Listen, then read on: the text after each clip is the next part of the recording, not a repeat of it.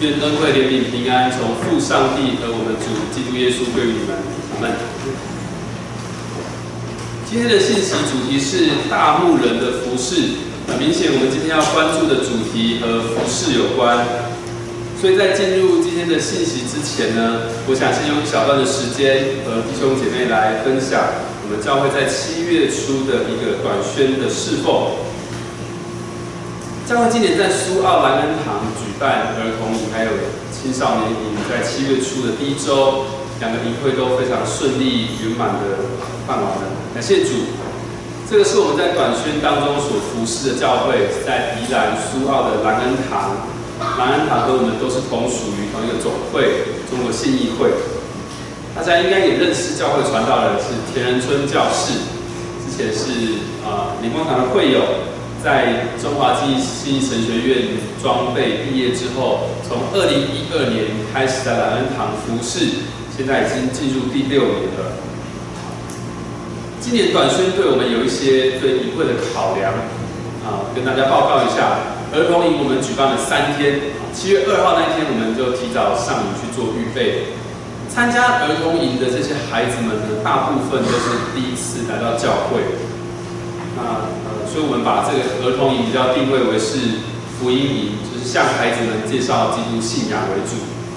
在这个营会当中，我们设定对学员的期待是，他们能够在营会结束之后，开始参加教会的儿童主日学，更多的机会认识教会。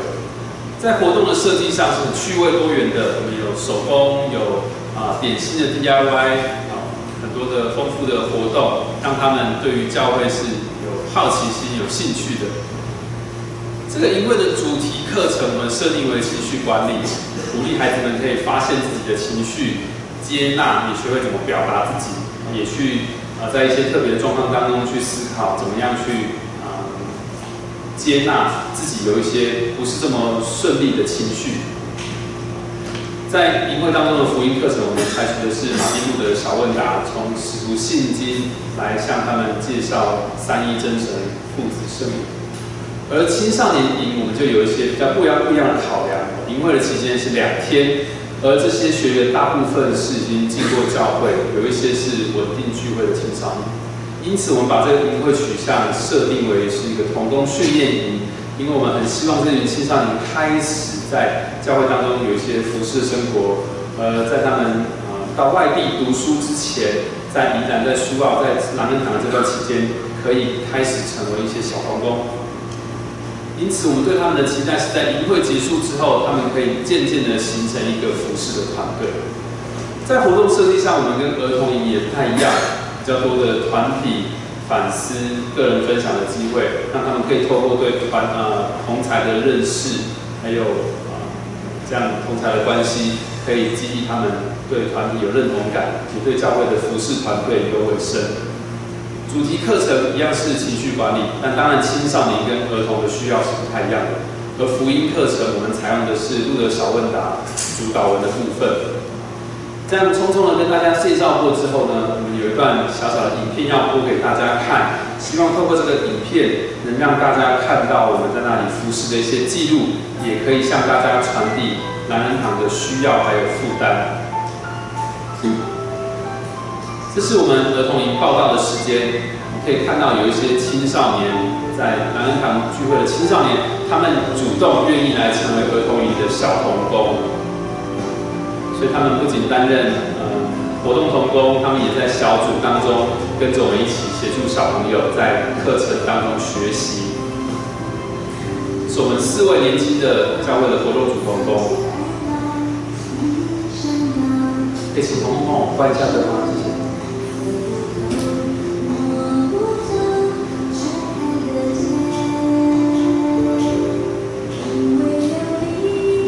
他们在进行一个游戏，怎么样在一个小张的报纸里面可以站最多人。还好他们都还小，这些辅导活动组同工扛都要把他们扛起来。这次参加儿童营的。呃，孩子们从小一到小六都有，甚至也有中班的小孩来到我们当中，所以我们也特地编了一个组来照顾这些小小孩。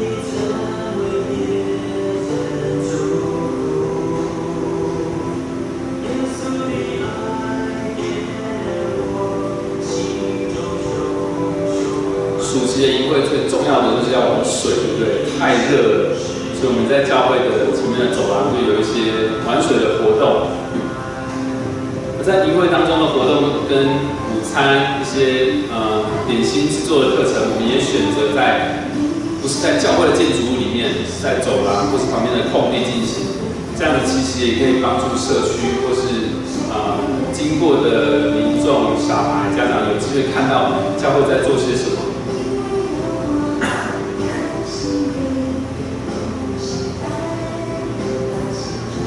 绪的课程里面，我们其实从非常浅的部分开始谈起，认识自己的情绪，分比较舒服的正向情绪，不舒服的负向情绪，强烈的跟温和的。我们可能会觉得这些课程对小孩来讲都是比较认知型的，但是其实他们可以从自己的生活就来做一些回忆。你看墙上的纸条就是他们自己写的，然后贴上去。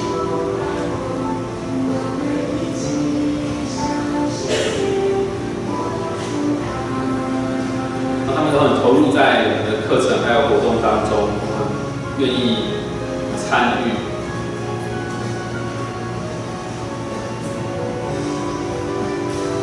你有一些手做的课程，那这个是我们要制作一个遮阳帽。这样的课程有一个好处，他们有一些成果可以带回家，那家长就会看到他们在这里做了哪些事情，就可以让他们家长比较放心，也知道这个。教会这个环境是真的很爱护他们的孩子，也很看重营会的活动跟课程的设计。这个手工课程太有趣了，所以连你们的活动组同工，还有一些青少年自己也都下去做。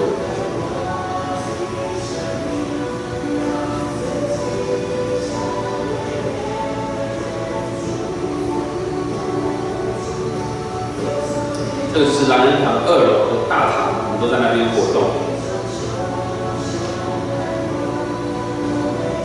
这个就是中班的小孩，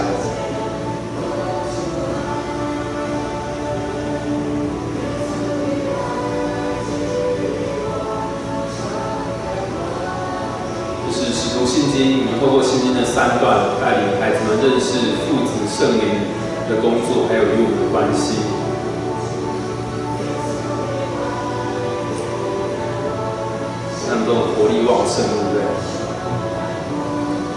特别挑他们活力旺盛的时候拍照，他们整天都活力旺盛。这个是我们美食 DIY 的一个时间，由行政组的同工带大家来做南瓜盅，里面包的是绞肉。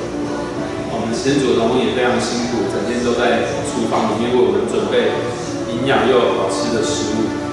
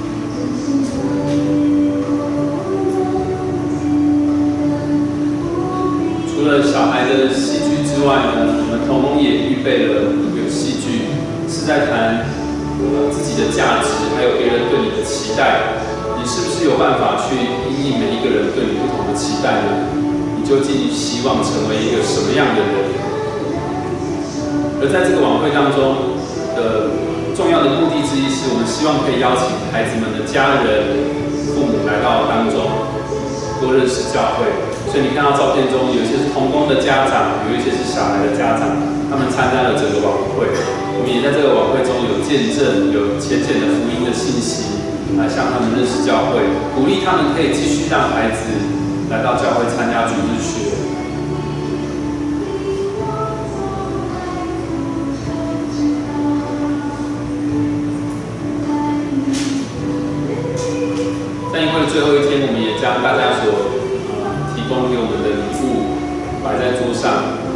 会当中所累积的点数，可以拿来换这些他们喜欢的礼物。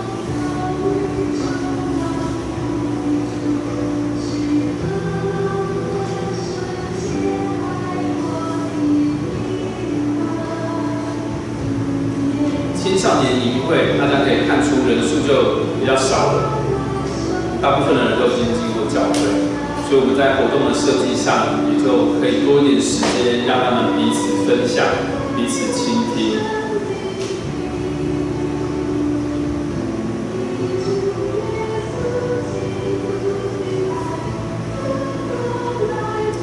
里面还是有一些孩子，其实呃不是很稳定的聚会，所以也许这个营会也对他来说也是一个福音，看到这些其他稳定在教会的们。伴，其实在教会的生活是很快乐。的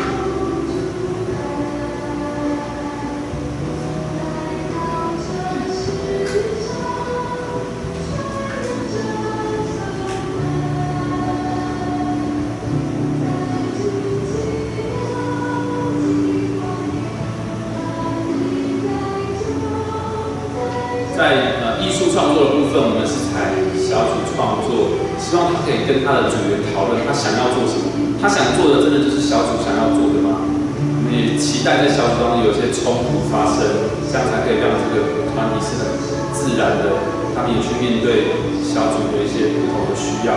所以在这个活动当中，我们请他们用撕贴的方式去制作他们心目中的苏澳港长什么样子。他们也去附近的街道找了很多不同的叶子来当做素材。制作出一幅画，就在介绍自己的画，还有吐槽他们的同组的小朋友。最后一天，我们有一个团体动力跟体验的课程，他们要每个人都有一颗气球，他们要用合作的方式，让这个气球在一分钟之内不落地，或是他们可以有多少的时间让这个气球一直都飞在空中？对他们来讲，其实是不容易的。我们有一组他们根本就没有办法达成，整个时间就是在。玩闹，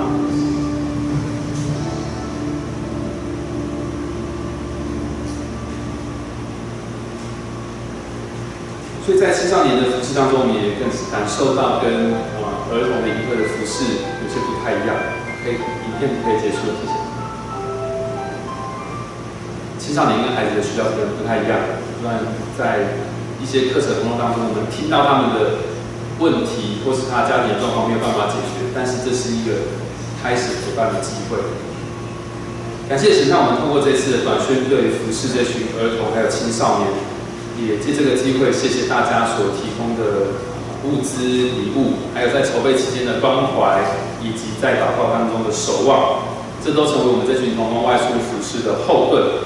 盼望弟兄姐妹们未来也可以继续关心南恩堂的需要，还有在。费用跟祷告上的需要。好，看完了教会短宣服饰的记录，我们就要进入今天的信息，同来看门徒还有耶稣的服饰记录。邀请大家翻开圣经，一同来读今天的经文，在马可福音六章三十到三十四节。俄本圣经的新约五十五页，双排版圣经一千五百一十六页。我们今天的经文都没有做泡泡，所以要请大家看一下我们的圣经。好，翻到请我们同声来读，请。使徒聚集到耶稣那里，将一切所做的事、所传到全告诉他，他就说：“你们来，同我暗暗的到旷野地方去歇一歇。”这是因来往的人多，他们连吃饭也没有功夫，他们就。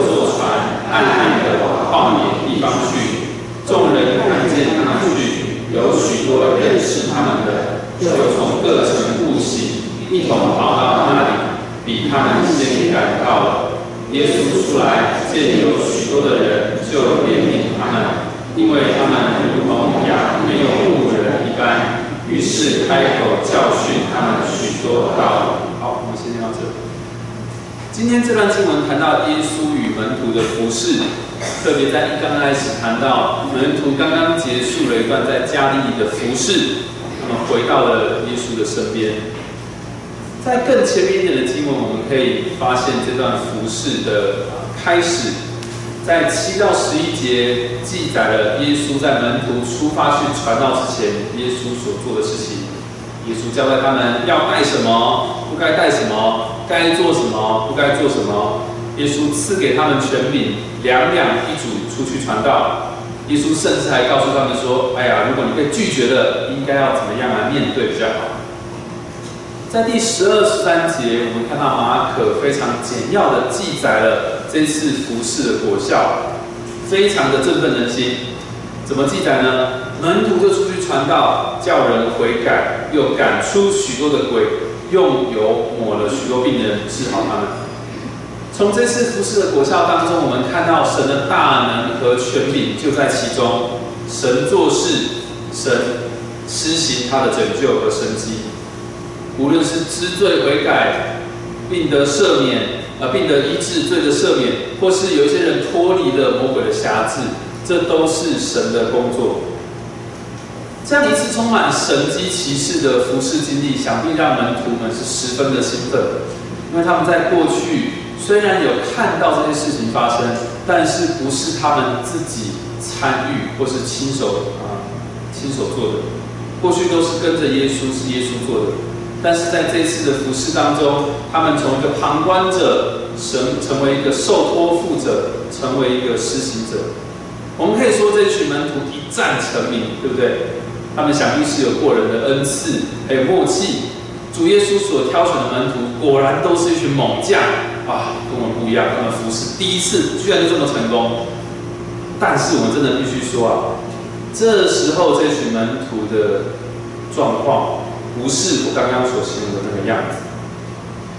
我们在更后面一点的经文可以发现，啊，在后面一点的经文谈到了我们熟悉的五饼鳄鱼的神迹，谈到耶稣在海面上行走，耶稣止息风浪。我们可以发现这群门徒其实对耶稣没有全盘的认识，他们不认识耶稣的想要怜悯众人的一个心肠，比如说。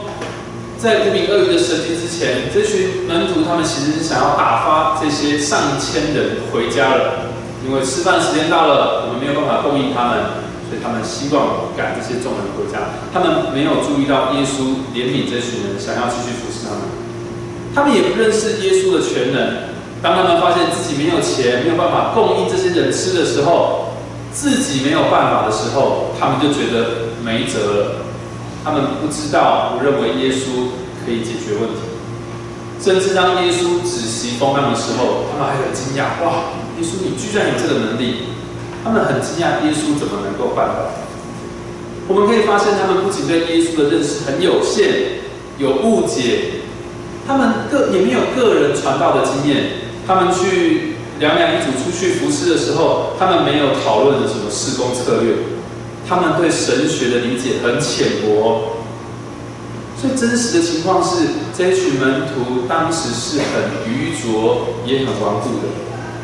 坦白说啊，你就会问说，这次的服饰为什么可以有这么成功的成果呢？我还真是找不到一个有逻辑的答案，没有逻辑可言的成功。因为这次的服饰的成功，真的不是因为他们有什么了不起，不是因为他们有什么成就可言。在今天的这段经文当中，我们就要来看这一群门徒结束了这么一个特别的服饰之后，回到耶稣身边，事件有什么后续的发展？耶稣基督如何让我们看见他自己怎么服侍别人？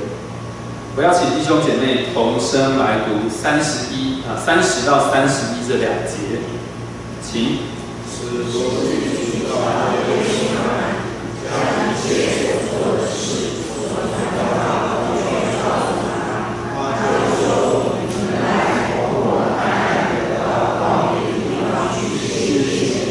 是因为的，也。好，门徒这第一次的服侍非常特别。刚才说了，这是他们第一次在没有耶稣陪伴的情况下自己去传道。耶稣基督刚开始在加利利服侍的时候，他是自己一个人去传道的。传什么道呢？传讲上帝的话语，上帝的旨意。罪人要悔改，审判的日子要到。神的国近了，你们要信福音。在马可福音一章十四节就记载说，耶稣来到加利利，宣传上帝的福音，说日期满了，神的国近了，你们要悔改信福音。耶稣怎么服侍呢？他透过传讲神的话语，让人明白上帝要审判罪人，而且上帝要救赎罪人。他不仅自己传道，他也要他的门徒去传道，让罪人明白神的心意是什么。首次出现传道，这群门徒回来了。不过，耶稣为门徒设计的传道训练还没有结束。耶稣不是说好，很欢迎你们回来，我们去吃庆功宴吧？不是，服侍告了一个段落，耶稣亲自与他们会合，要听听看他们做了哪些事情，传了哪些道。这群门徒刚行完神级骑士，他们所作所为，在这些他们所服侍的人当中看来，应该像是老师，被视为是英雄，是医生。甚至对一些被鬼附的人来讲，他们所做的事情跟救世主没有什么两样。但是他们并不享受在他们的神级骑士还有荣耀里面，他们回到了主耶稣的面前，向他回报经历的一些事情。好，在服侍之后聚集在一起，不知道你会不会有一个这样的疑问：哎，这样结束服侍的门徒不是很累吗？会不会觉得很烦？如果你参加一个活动的筹备结束之后，这个活动的总招马上告诉你说：“好，我们现在马上要开检讨会。”，我不知道你的心情会不会觉得完全没有办法放松？这群门徒们会不会开始心想：“哎呀，糟糕，我的老师应该是要检讨一下我刚才传的道有没有哪里有错误吧？刚才有没有哪一个神机啊没有实现？”其实啊，当这群门徒服侍完、忙完之后，我们应该要注意到，他跟他们跟耶稣相处的这段时间，其实是非常珍贵的，有它的价值在的。半年前呢，在杜牧师的安排之下，我有一个机会，还有宋平，还有属于教室，我们一起向啊教会的慧茹姐妹，也就是学员传道会的慧茹传道，学习使用一些工具，在街头向人传福音，做见证。虽然我们都信主有一段时间了，但是你要知道，在街头上向一个陌生的人传福音，哇，那是多么尴尬的事情，真的不太容易。或许你可以想到，你平常走在可能科技大楼在那里，你看到有人发传单给你，你看看那些工读生的表情是不是有些尴尬？有一些人看到我们拿着传单，马上掉头就走；有一些人当我们靠近跟他打招呼的时候，头低着，一点都不想跟我们回。我们还遇到一个一个人哈，他非常想要听我们讲话，但是他也很想要一边玩他的手机电动。他就问我们说：“哎，我可不可以一边玩我的手机游戏，一边听你说呢？” 后来的半小时，他就真的一面玩电动，一面听我们说。当我们好不容易完成各自的任务，谈完了一些人之后，我们回到教会，我印象很深刻。嗯，慧如传道呢，他就带着笑容。他的眼神当中有热情，有期待。他看着我们，想知道我们这一路上发生了什么事情，有哪些经历。我们当然也很期待可以听到彼此的分享。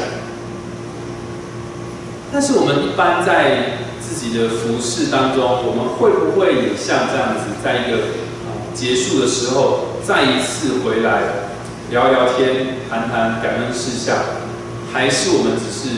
在活动结束之后一哄而散，把上帝搁在一边呢。我们其实比较常在一个活动或服饰开始之前一起祷告，祈求圣灵亲自动工，激励我们所所做的工。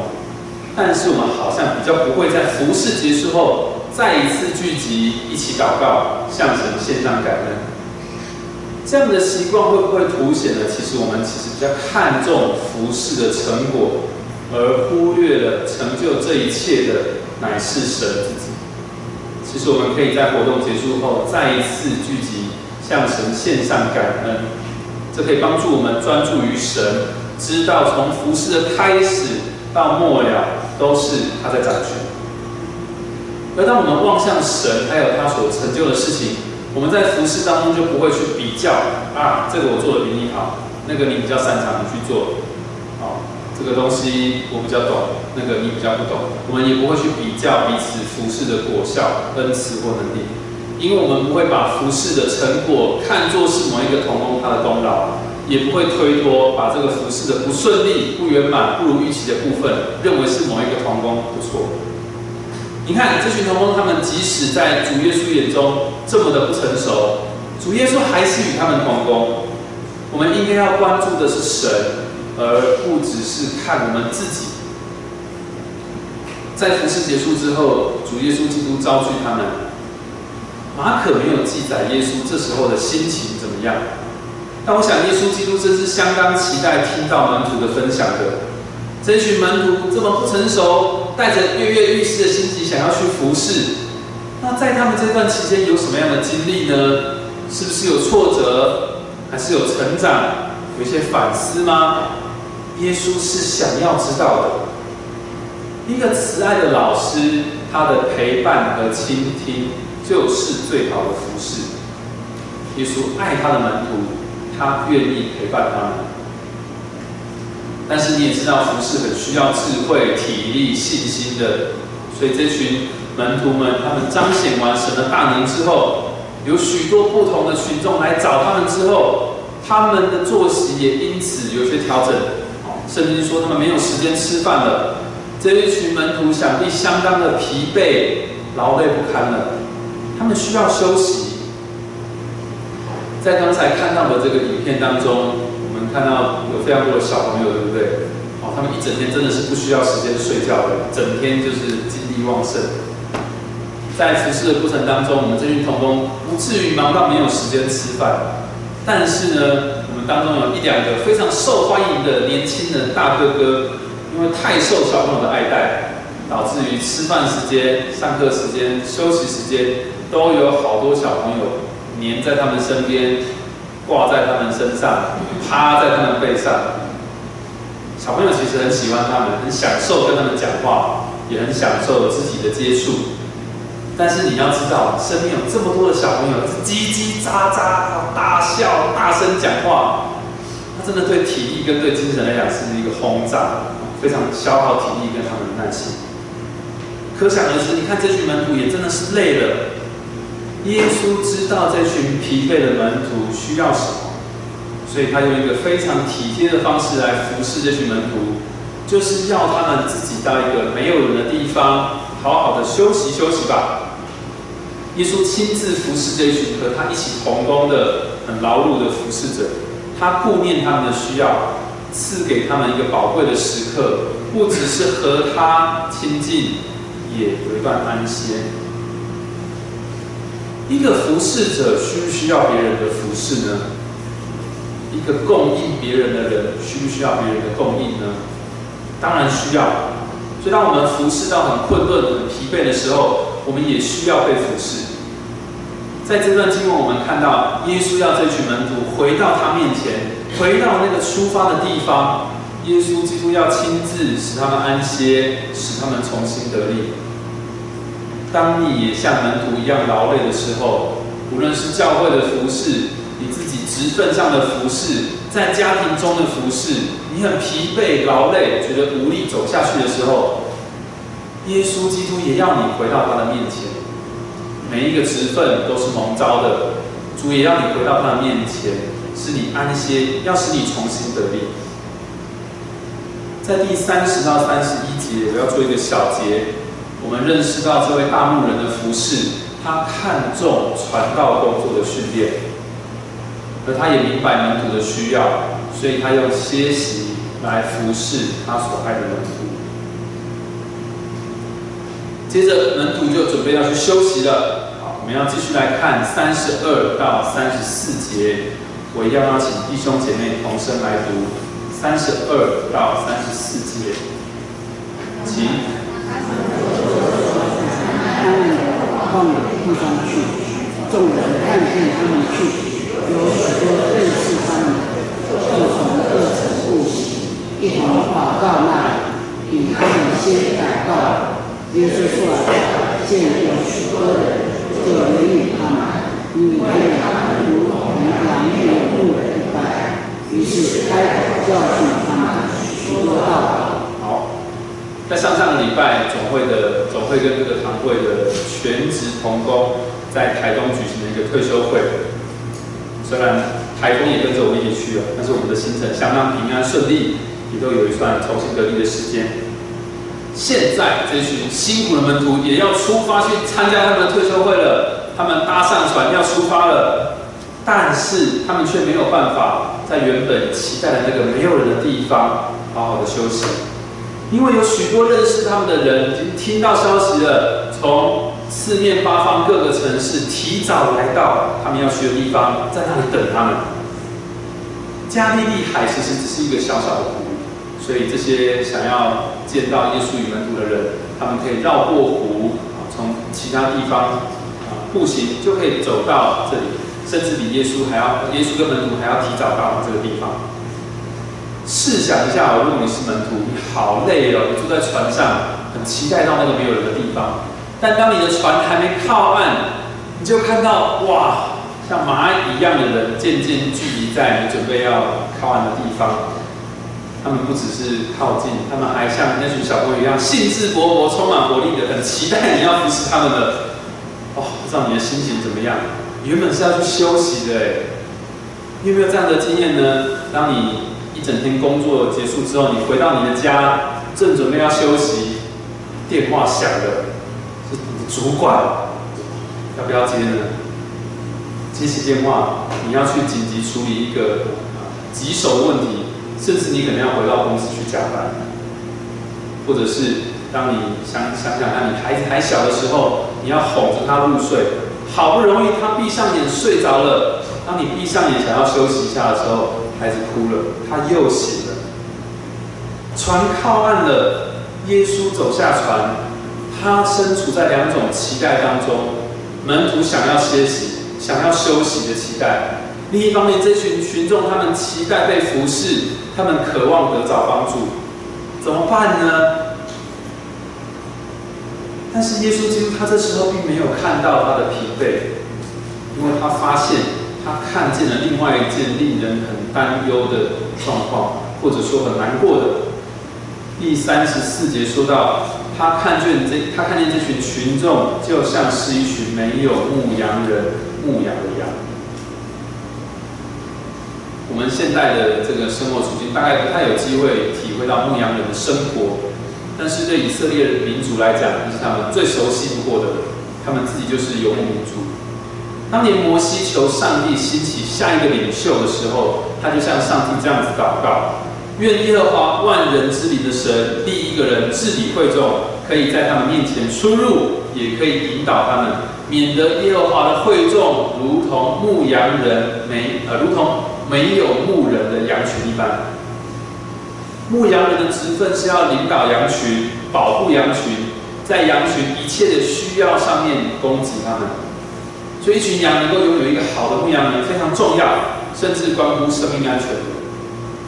以色列民也需要一个牧羊人来治理他们，这当中也包含教导人民用正确的方式与神建立关系，来认识神。但是呢，如果一群羊没有牧羊人，或者说这个牧羊人不是一个好的牧羊人，那会发生什么事情呢？在以西结书里面就记载，这群羊的状况会没有人照顾，瘦弱的羊没有人喂饱它，把它养壮；有病的羊没有人医治它，受伤的羊没有人缠裹，被赶走的羊没有人领回来，失丧的羊没有人去寻找。羊就四处分散，成了一切野兽的食物。耶利米先知也曾经对犹大国的一些很糟糕的领导者发出从神而来的宣判。他说：“那些残害赶散我草场之羊的牧人有祸了！你们赶散我的羊群，并没有看顾他们，我必讨你们这些行恶的罪。”后面继续记载，神要终止这样的恶行。而且神也应许说：“我必设立照管他们的牧人，牧养他们，他们不再惧怕，不再惊惶，也不缺少一个。日子将到，我要给大卫兴起一个公义的苗裔，他必掌王权，行事有智慧，在地上施行公平和公义。在他的日子，由大地得救，以色列也安然居住。他的名必称为耶和华我们的地。”神要使这群被错待的羊得到一个好的牧羊人，好的照顾。我们是不是也曾经被错待过？我们是不是也曾经是无人牧羊的羊，任意妄为的羊？或者说，在我们认识主之前的生命，我们是自己牧养自己，自己做自己的主人。我们被邪恶的权势控制了，我们被撒旦控制了。他是我们那时候的一个邪恶的牧羊人，但是神在旧约时代所应许的牧羊人，那个耶稣基督今天已经来到这个世界了。他来到我们的生命当中，他也来到了加利利海岸边，他来到这热切期盼的群众当中。他看到这一群应该要有人牧羊的羊，却没有人牧羊，他心中充满了怜悯，他要服侍这群人。耶稣基督用什么样的方式服侍他们呢？用传道，他用神的话语带领这群人认识真神。日期近了，神的国近了，你们当悔改信福音。请各位想一下，如果你是这群从来就只有被这些邪恶的牧羊人牧养的群众，当你听到这位大牧人向你宣讲上帝的话，你心里有什么样的感受？或是反应呢？我从一个狼人堂的小朋友口中得到答案。在儿童营的某一天下午，某一堂课当中，我讲了上帝创造天地。上课前有一些时间让小朋友发问，小朋友问的问题常常都很真实，也很深入的。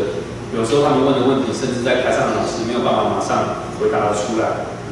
他问的一个问题让我印象深刻，但是我先问一下大家。做一个测试，请问，上帝用几天来创造天地？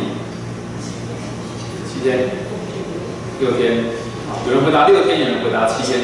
我要问的重点不是答案，而是刚刚你们在回答的时候，应该是很反射性的就回答我了，对不对？因为，呃，你可能信主一段时间了，你理所当然知道这个是熟悉的上帝的创造，在创世纪写的清清楚楚，你非常了解。但是同样的问题，对这个儿童营的小朋友来说，并不是这么一般。在那时候，他举起手，用他很天真又不可思议的口吻问我说：“老师，上帝真的只用六天就创造了世界吗？”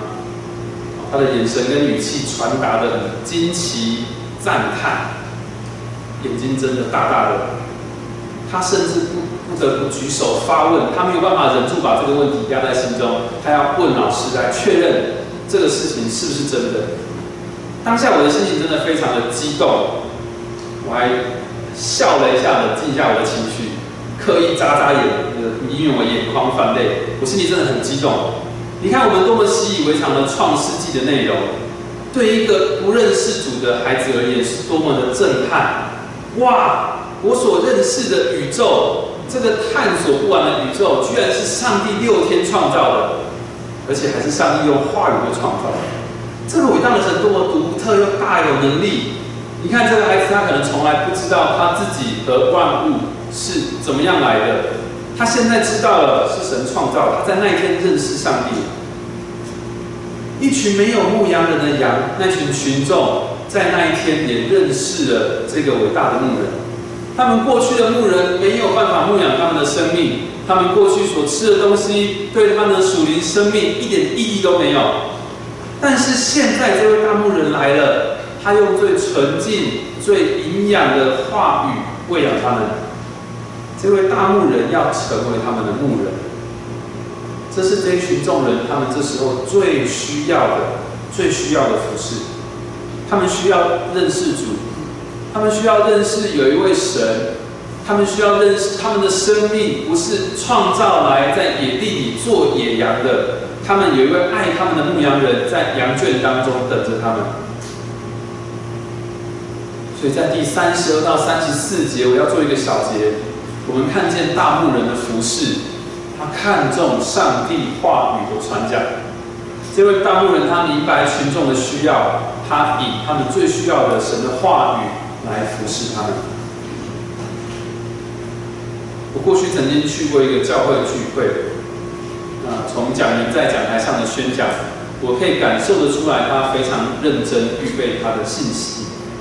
但是呢，他几乎都在强调一些好的道德跟品格，要诚实啊，要负责任啦，要有自信啊。他也使用圣经里的话，但是呢，他只挑了几句，可能是箴言里面的话，当做他信息那个片段的开头。也就是说，如果把那几句当做引言的经文去掉之后呢，其实我们可以在教会以外的任何地方听到像这样子勉励人的一个好的演讲。这也是为什么有些人对教会的认识是宗教啊，就是劝人为善。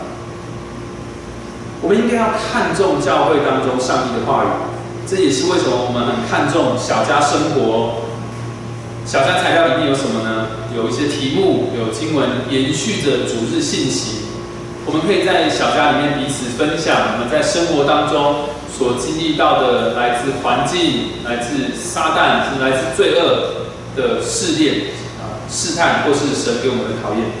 我们也会出于神的爱，彼此劝勉、彼此安慰、接纳。我们也在小家当中推广古今进度，这都是基于我们重视神的话。所以，什么时候当我们不认为这些重要，我们什么时候认为彼此相交、彼此了解生活更胜于对神话语的了解还有实行的时候，也就是我们需要悔改的时候了。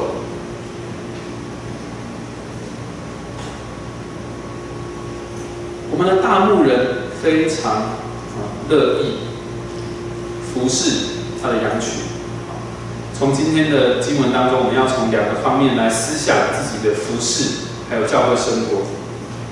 第一个部分就是我们应该要看重上帝的话语，还有传道工作。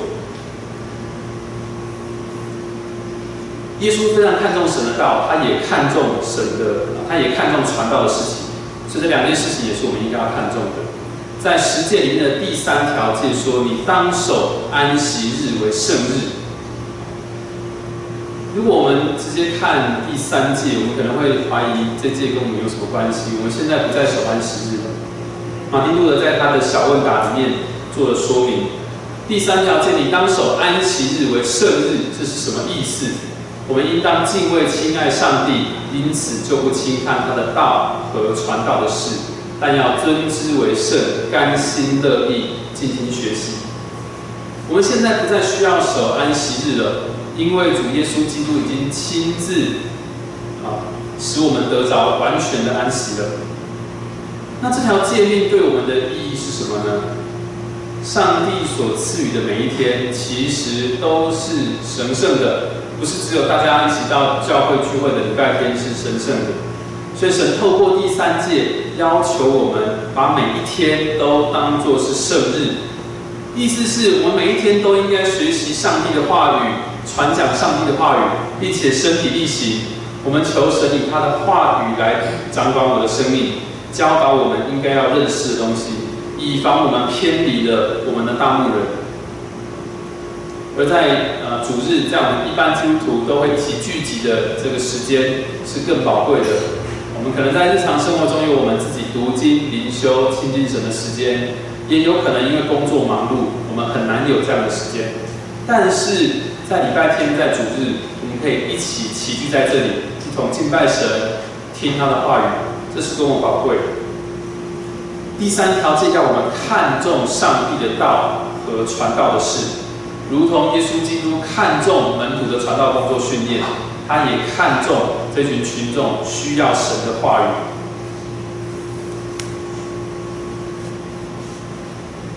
第二部分，我想我们可以思考的是。我们的大牧人真是乐意亲自服侍我们，也供应我们。往往我们在谈服侍这个动词的时候，我们常常有一个箭头的方向，从我们指向我们的邻舍、弟兄姐妹或是神。我们会说我们服侍弟兄姐妹，我们服侍神。但是在今天这个经文当中，我们看见一个不同方向的箭头，是从神那里发出，指向我们。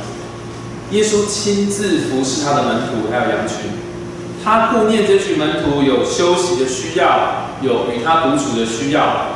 他顾念这群群众，怜悯他们，知道他们需要被话语服侍，需要听神的道。这群门徒的需要，群众的需要，其实也是你和我的需要，不是吗？现在人的生活是越来越忙碌，有很多我们没有办法马上改变的问题，可能是薪资结构、物价上涨、工作时数越来越长。加班也成为了常态，这一定影响到我们的生活，我们跟家人相处的时间。